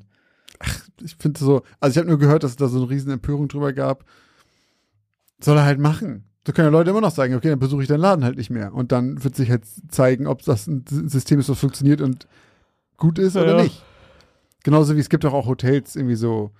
Ich habe irgendwann, hat glaube ich irgendein Arbeitskollege sowas gesagt, irgendwie das so Adult-Hotels. Und ich erst, okay, was für Hotels? Einfach nur für Erwachsene. Ja, oder? einfach, dass da halt keine Kids rumlaufen, weil das einfach Leute nervig finden. Ich finde es halt vollkommen okay, das anzubieten. Und wenn halt das offensichtlich eine doofe Idee ist und alle das scheiße finden, dann gehen die halt pleite so. Aber wer findet das nervig? Die, die Besucher oder die Mitarbeiter? Nee, die Besucher. ja, aber dann geh doch einfach in ein Hotel, wo keine Familie hingeht. Ja gut, aber warum, du willst vielleicht ein Hotel haben, was tendenziell auch Familien anziehen würde, aber du willst keine Familien da haben. Dann nimm halt eins, was teuer ist. Ja, gut, dann sind da reiche Kinder. Ja, aber, ja, aber das ist doch, guck mal, offensichtlich gibt es gibt doch auch Hotels, haben doch auch Zielgruppen. Ja. Dann würde ich jetzt zum Beispiel, also das hat mich ja damals sowieso so sehr verwundert, als wir auf Abifahrt waren in Lorette de Mar. ja. Viele jetzt, liebe Hörerinnen und Hörer, wenn ihr auch in Lorette wart, wahrscheinlich kennt der ein oder andere von euch auch das Hotel Casino Royal. Klingt natürlich geil, Name. denkt man sofort an den James Bond Film, gibt Ja. sogar unten auch ein Casino und so, aber das ist ein bodenloses Hotel. Wirklich, also ich glaube, die sind ja alle das gleich. Essen, ich, ich will jetzt auch gar keinen Rant über dieses Hotel machen. Auf jeden Fall, das zieht halt Leute an wie Abifahrten oder irgendwelche Ja. Saufnasen Ja, so, ne? Freunde von mir sind dann irgendwann auch nochmal später dahin gefahren, selbe Hotel, weil die einfach nochmal in Lorette richtig sich an den Oh, wirklich? Ja, ja. Die hatten, glaube ich, auch die Spaß, die Spaß ihres Lebens so. Auf jeden Fall habe ich mich damals schon gewundert, dass da wirklich, also da war eine Familie einfach am Pool und da habe ich nur gedacht, Mann, da sind nur besoffene Abiturienten. Ja. Wie kannst du, also dann fahr doch nach Deutschland, fahr doch an die scheiß Ostsee. Das ist doch immer noch besser, als mit deinem Kind in den Laden zu gehen, wo alle nur Pommes essen, weil alles andere, da kriegst du Mhm. Dünnpfiff von. Und dann gehen deine Kinder da mit irgendwelchen Assis schwimmen, die nur saufen. Ich glaube auch, dass du bereust das einfach. nur. Genau, und dann denke ich mir, okay, weißt du, das ist ein Hotel, ganz klare Zielgruppe. Dann gibt es dann gibt's Hotel, Luxushotels oder bisschen teure Hotels, wo du sagst, hier können nur Leute mit Familien, die unfassbar viel Geld haben, weil kein normales Familienpaar geht mit zwei Kindern in so ein, in so ein Hotel. Ja, aber, aber das ist halt, glaube ich, die Sache. Du kannst es halt dann nicht garantieren. Es kann halt sein, also weißt du, du hast überall, du hast nur Leute, die wollen nicht, dass, dass einfach Kinderlärm da ist. So, kann, ist ja, wenn sie das wollen, sollen sie machen. Und dann willst du denen das halt garantieren, weil du sagst, pass auf, hier seid ihr sicher, hier kommen definitiv keine Kinder hin. Und für so eine Zielgruppe, ich, wie gesagt, ey, Das lohnt sich aber doch, glaube ich, nicht, oder? keine Ahnung. Also- es gibt die ja offensichtlich, da muss es sich ja auch lohnen. Übrigens, ich war nicht in äh, Lorette de Mar, ich war in Bulgarien, So am Goldstrand. im Goldstrand, im Chrysanthema hieß das Hotel. Ah, äh, Obwohl, ich weiß gar nicht, Goldstrand oder Sonnenstrand? Falls ihr schon Abitur habt und die nicht aus, die Abifahrt nicht wegen Corona ausgefallen ist, schreibt uns, wo ihr wart. Ja, sind, ich, ohne Ich, Scheiß, ich fand meine Abifahrt richtig scheiße im Nachhinein.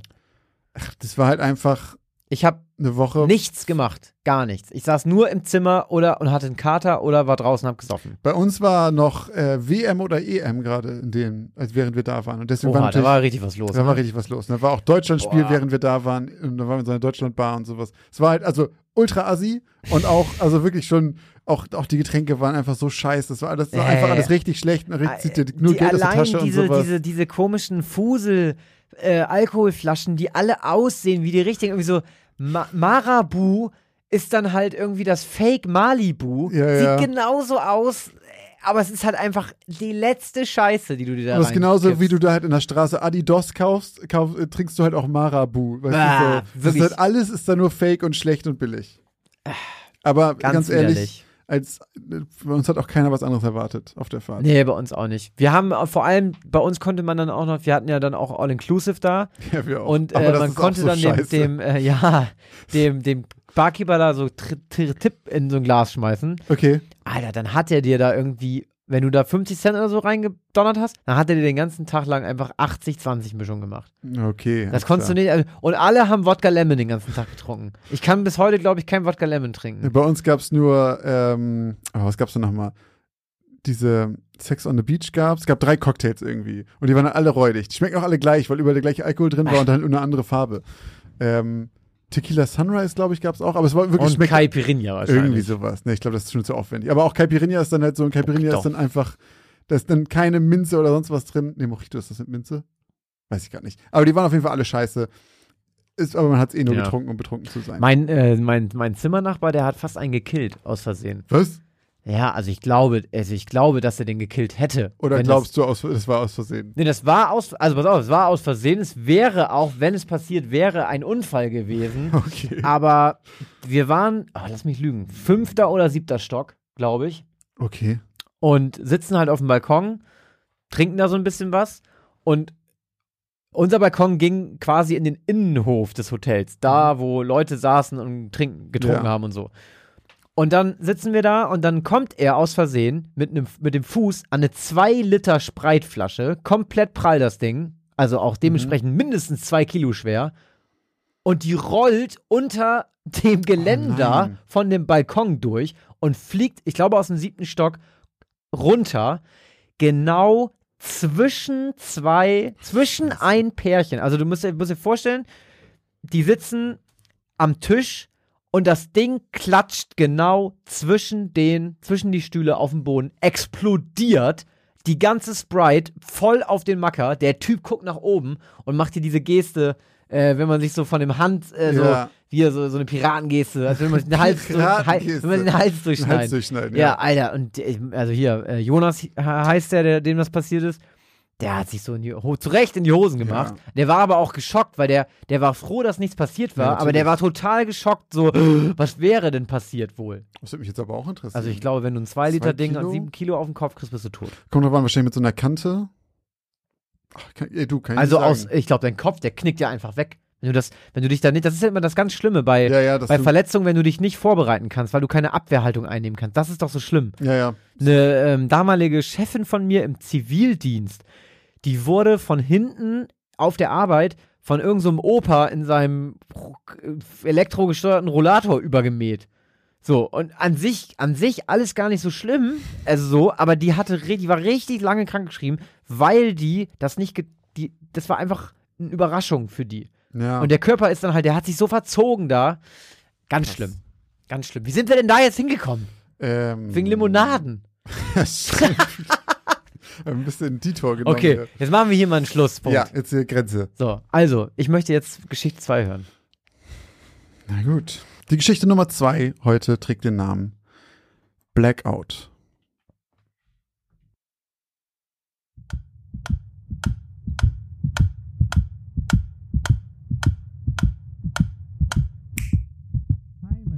Simon, Simon, wachen Sie auf! Ihre Stunde ist vorbei.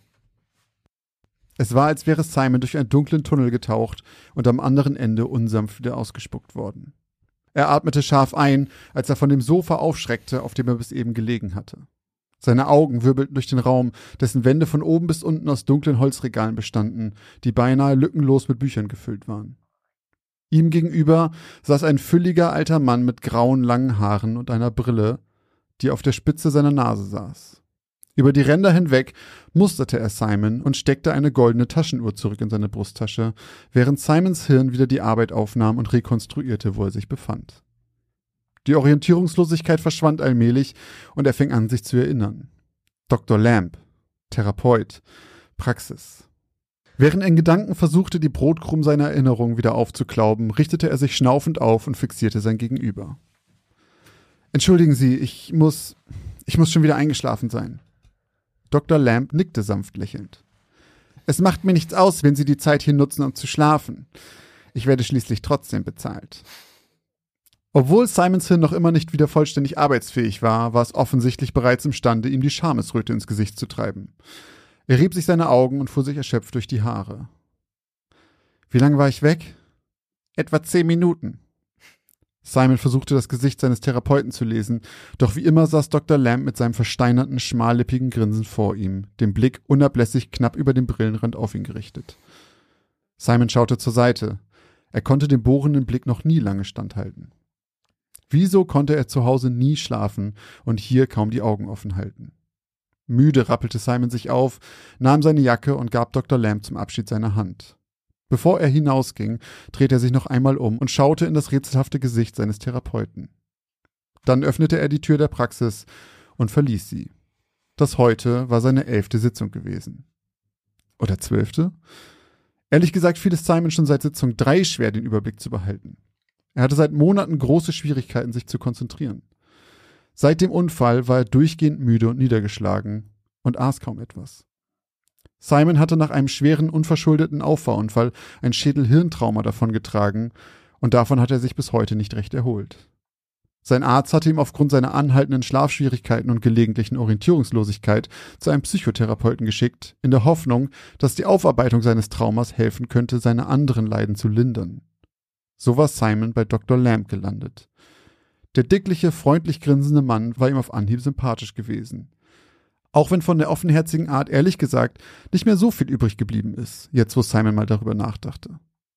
Dr. Lamb war von Sitzung zu Sitzung distanzierter geworden, kühler, beobachtender. Zumindest soweit Simon sich noch erinnern konnte. Denn er schlief mittlerweile fast jedes Mal ein und konnte sich auch im Nachgang selten erinnern, worüber sie eigentlich geredet hatten. Und dennoch ging er immer mit einem erleichterten Gefühl hinaus. Und wieder und wieder zog es ihn in die Praxis. Irgendetwas in Simon schien ihm sagen zu wollen, dass es wichtig sei, dass er regelmäßig erschien. Und wie Simons Vater ihm schon immer gesagt hatte, hörte er stets auf sein Bauchgefühl. Zweimal pro Woche besuchte er die Praxis für jeweils eine Stunde. Und auch wenn es ihm bisher noch nicht bei seiner Schlaflosigkeit geholfen hatte, so ließ er doch keine einzige Stunde ausfallen. Und das über Monate. Doch auch wenn sein Gefühl nach den Sitzungen sich von Mal zu Mal verbesserte, so wurden mit der Zeit seine Nächte langsam aber sicher unruhiger. Denn wenn er es überhaupt mal schaffte einzuschlafen, dann waren seine Träume stets erfüllt von Gewalt. Er träumte fast nur noch von Schlägereien, von Überfällen, von Blut und Knochen. Und fast immer war er es, der die Gewalt in seinen Träumen ausübte. Oft wachte er schweißgebadet auf und hatte so etwas wie Phantomschmerzen in den Gliedern, mit denen er kurz vorher im Traum Passanten malträtiert hatte. Und während die Erinnerungen an die gewaltsamen Träume schnell wieder verblassten, blieb die ständige Müdigkeit. So verblieb es auch nach insgesamt zwölf Monaten Therapie und über 100 Sitzungen. Von den Sitzungen war Simon ehrlicherweise kaum etwas im Gedächtnis geblieben. Zu viel der Zeit hatte er bewusstlos im Schlaf verbracht. Zu oft war er auf dem Sofa des Therapeuten erwacht, ohne sich daran zu erinnern, wie er dorthin gelangt war. Statt einer Besserung hatten die Stunden dafür gesorgt, dass er die meiste Zeit wie in Trance durch den Tag stolperte. Also entschloss er sich, die Therapie auf eine Stunde die Woche zu reduzieren.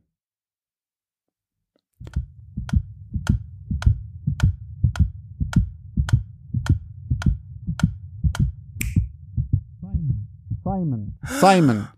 Ich denke, wir sollten das Pensum auf vier Tage die Woche erhöhen. Wieder stand kalter Schweiß auf Simons Stirn. Er versuchte seine Augen auf das Hier und Jetzt zu fokussieren. Dr. Lamp. Therapie.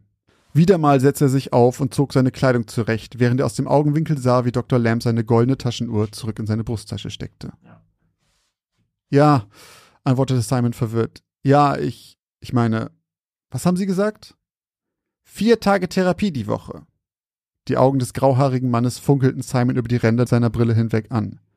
Wie klingt das für Sie? Simon hatte für einen Augenblick das Gefühl, eine gewisse Neugierde in der Stimme erkannt zu haben. Er wollte gerade widersprechen. Er war schließlich hergekommen, um seine Stunden zu reduzieren, doch plötzlich kam es ihm vollkommen irrsinnig vor.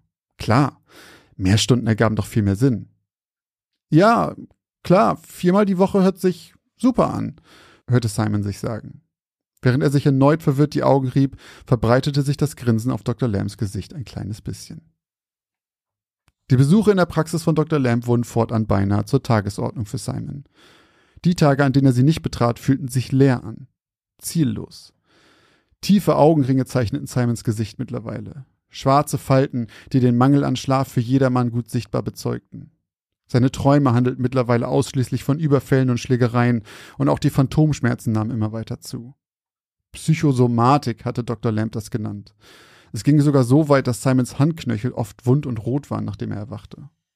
Auch seine Blackouts beschränkten sich mittlerweile nicht mehr nur auf die Praxis von Dr. Lamb.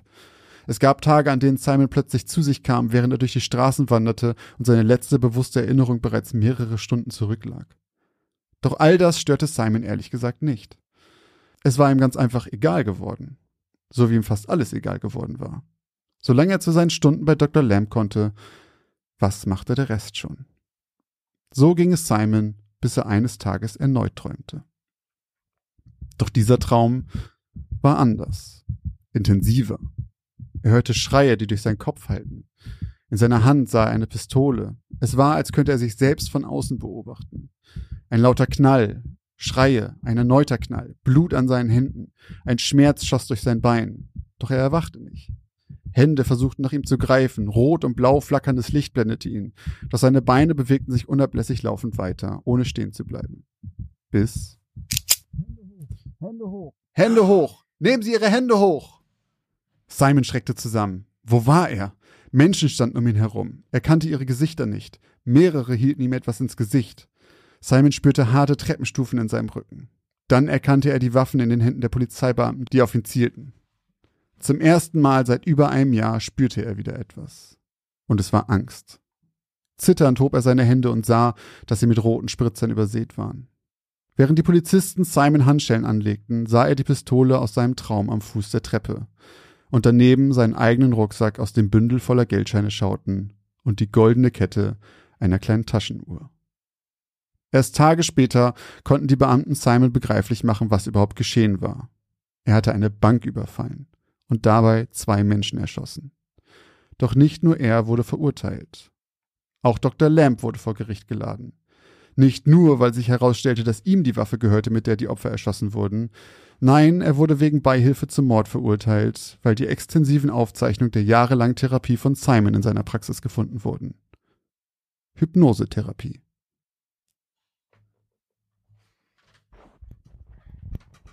Hm, interessante Geschichte. Aber wie dumm ist wieder der Arzt? Wie, wie blöd kann man denn sein? Überfall bitte eine Bank mit meiner Pistole. Es wird niemand herausfinden, dass die Pistole mir gehört. Warum hat er nicht gesagt, klau doch vorher noch mal eben eine Waffe? Tja. Mann, ist der dumm. Und dann, und dann schreibt er das auch noch alles auf. ja, ich manipuliere seit Jahren diesen jungen Mann. Aber das heißt ja auch wahrscheinlich, dass er einfach ähm, den, den Versuchskaninchen technisch irgendwie sich die ganze Zeit hat schlagen lassen. Also wo ist die Grenze zwischen Traum und Wirklichkeit? Tja, das ist die Frage. Und was ist eigentlich mit Simon los? Schiedigor, dass ich einen Blackout habe. Bruder, ich habe Blackout mal am Samstagabend, Alter, und dann schäme ich eine Woche dafür. Ja, hast du auch öfter mal, machst trotzdem wieder. Ja, aber ich plane das ja nicht. ja, okay. Und mir ist es nicht egal. Ja gut, ich plan's glaube ich auch nicht. Hm. Ich musste irgendwie die ganze Zeit, ich weiß nicht wieso, aber ich, ich hatte die ganze Zeit ein Gesicht vor Augen von, ähm, oder ja, ein Gesicht vor Augen von dem Dr. Lamp. Der hat mich immer an den Pinguin erinnert.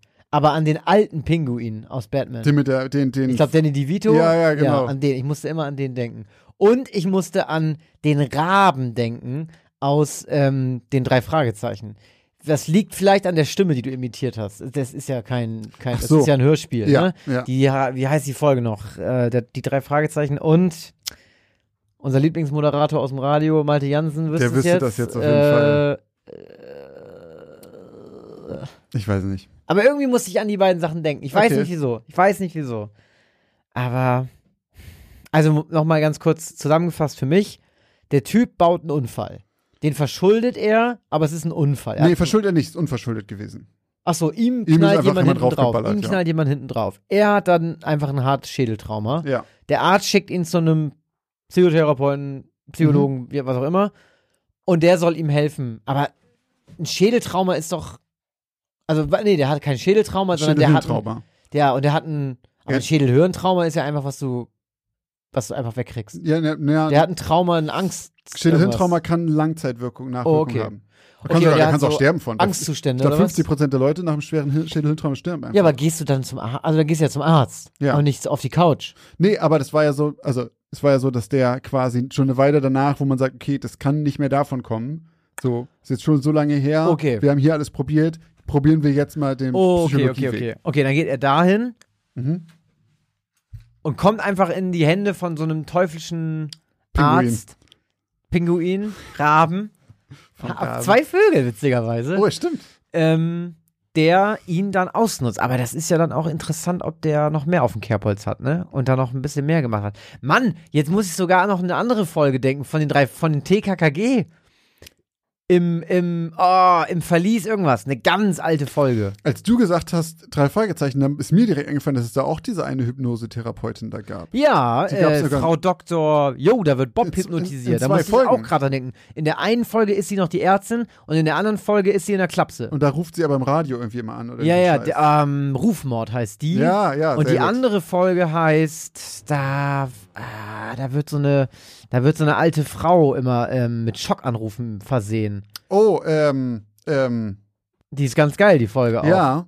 Wird die nicht, sind die Schockanrufe nicht auch irgendwie das, war das nicht ihre Schwester, die dann Ja, ja, anruft? ja, ja, genau, Ja. genau, ihre tote Schwester. Ja, genau. Oh, ich weiß gar nicht, ich weiß nicht mehr, wie die hieß. Ja, Ähm, geil, stimmt. aber Und es das ist auch eine von den ganz, ganz alten, ne? Das ist so in den ersten 30, 20 oder sowas, glaube ich. nee, ne? die ist ein bisschen neuer. Wirklich? Ja, ein bisschen. Also vor allem, ich muss ja dazu sagen, ich habe ja immer gedacht, dass die Folgen, die ich teilweise mit 13 gehört habe, auch so aus dem Jahr sind. Die sind aber auch tatsächlich, glaube ich, fast alle, also so Folgen wie zum Beispiel wie und der Poltergeist, Mhm.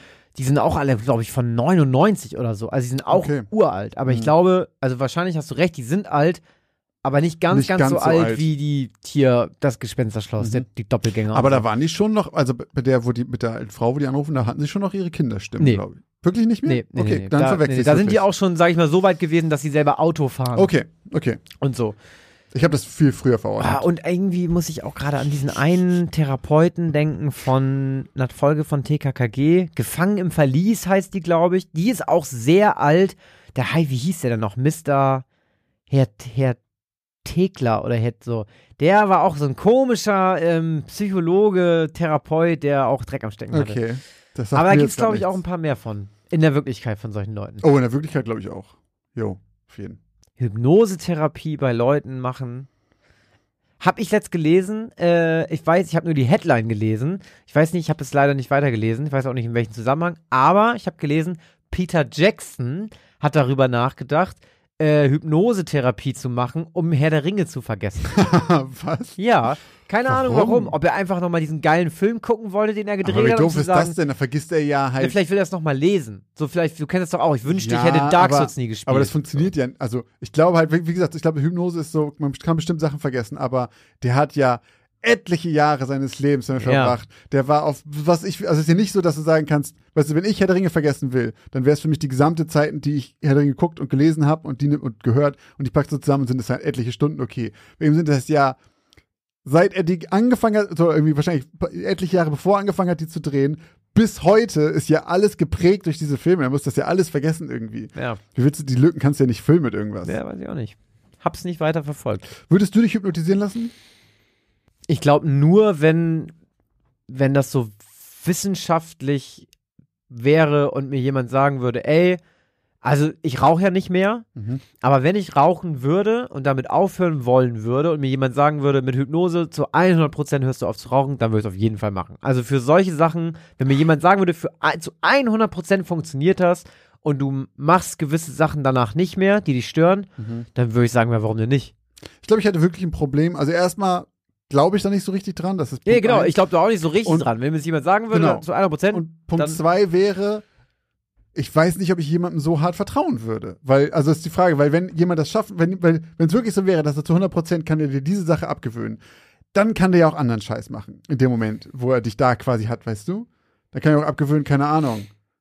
Was ich Gutes zu tun. Keine Ahnung, irgendwas so. Nö, da muss da halt sonst immer einer mit bei sein. Ja, und dann, ja, ja. Keine Ahnung. Ich halte ich halt da sowieso nicht so viel von. Ey Leute, falls ihr immer hypnotisiert wurdet Oh ja. oder hypnotisieren könnt, schreibt bitte in die Kommis, das würde mich sehr interessieren. Unter Instagram, unter dem Folgenpost, bitte, bitte, bitte, oder schreibt uns eine Mail, wie auch immer ihr wollt, kontaktiert uns. Das würde mich wirklich sehr interessieren. Wer von euch schon Hypnose-Erfahrung hat, her damit. Oh ja, ohne Scheiß, her damit. Das äh, gerne bei uns bei Instagram. Äh, Geschichten aus dem Altbau. Schreibt uns äh, in die Kommentare. Am besten in die Kommentare unter den Folgenpost, Mhm. der heute rausgekommen ist. Das wäre cool. Genau, was auch heute rauskommt, Leute, wir haben seit heute einen YouTube-Kanal. Und Yes. zwar gibt es dort ab heute auch nur unsere Geschichten in jeweils einer Folge. Also wir werden jetzt eben langsam anfangen, alle möglichen Geschichten, die wir jemals geschrieben haben, da hochzuladen. Wenn ihr also nochmal Bock auf eine bestimmte Geschichte haben solltet, könnt ihr die da ganz einfach nachhören. Wir füllen das so nach und nach. Guckt da gerne mal rein, da würden wir uns drüber freuen. Wo wir uns auch drüber gefreut haben, ist euer Support mal wieder und da möchten wir uns bei zwei Leuten bei PayPal bedanken. Denn Bianca und Katrin haben uns das supportet. Vielen Dank euch beiden. Die lagen beide bei Geschichten falsch und haben ihre Strafeuros dagelassen. Vielen, vielen Dank. Vielen, vielen Dank. Vielen Dank auch an alle, die weiterhin in den letzten Wochen Merch bestellt haben. Ähm, hat uns sehr gefreut. Es gibt auch noch ein bisschen was. Äh, wenn ihr also ein T-Shirt oder eine Tasse von uns haben möchtet, dann geht einfach auf www.geschichtenausdemaltbau.de. Von dort aus könnt ihr in unserem Shop ordentlich einkaufen. Auf der Seite findet ihr auch alle weiteren Links, falls ihr uns irgendwie supporten wollt. Das findet ihr alles da, da könnt ihr uns auch kontaktieren und so weiter. Und natürlich an dieser Stelle auch ein herzliches Dankeschön an alle, die uns sowieso monatlich supporten. Ganz genau. Ansonsten könnt ihr uns natürlich auch immer gerne eine Bewertung schreiben. Da sind in der letzten Zeit auch wieder ganz viele Bewertungen eingetroffen. Vielen, vielen Dank an alle Autorinnen und Autoren, die uns da irgendwie was geschrieben haben oder auch einfach ein paar Sterne dagelassen haben. Macht das gerne bei iTunes oder auch bei Spotify. Da kann man das jetzt auch machen. Kostet nichts, dauert nicht lange und hilft uns ungemein. Ähm, und wenn ihr das gemacht habt, dann folgt uns natürlich auch bei Instagram.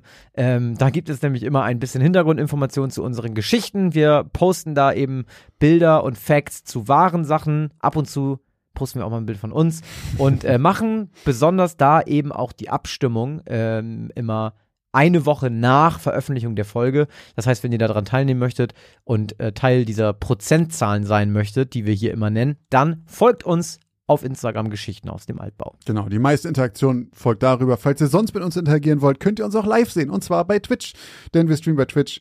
Ähm, guckt einfach vorbei unter Gaming aus dem Altbau. Da freuen wir uns, wenn Leute von euch vorbeigucken. Ganz genau. Also nochmal alle Links wie Patreon, Steady, PayPal, Twitch, Discord, Instagram. Also alles, wo ihr uns findet, auf Geschichten aus dem Altbau.de. Geht da mal gerne rauf, guckt euch da ein bisschen durch. Da könnt ihr Twitch gucken, da könnt ihr die Folge hören, da könnt ihr machen, was ihr wollt. Alles, was mit uns zu tun hat, ähm, da würden wir uns freuen. Vielen, vielen Dank für euren Support. Und dann bleibt natürlich wie immer nur noch eins zu sagen. Vielen Dank fürs Zuhören und bis zur nächsten Geschichte aus dem Altbau.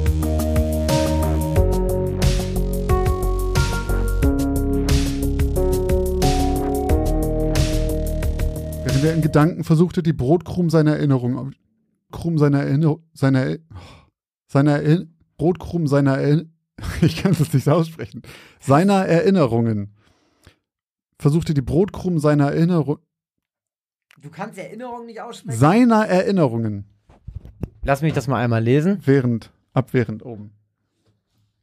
Während er in Gedanken versuchte, die Brotkrumen seiner Erinnerungen wieder aufzuklauben. Seiner Erinnerung.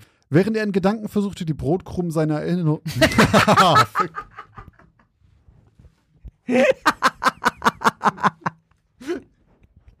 Scheiße!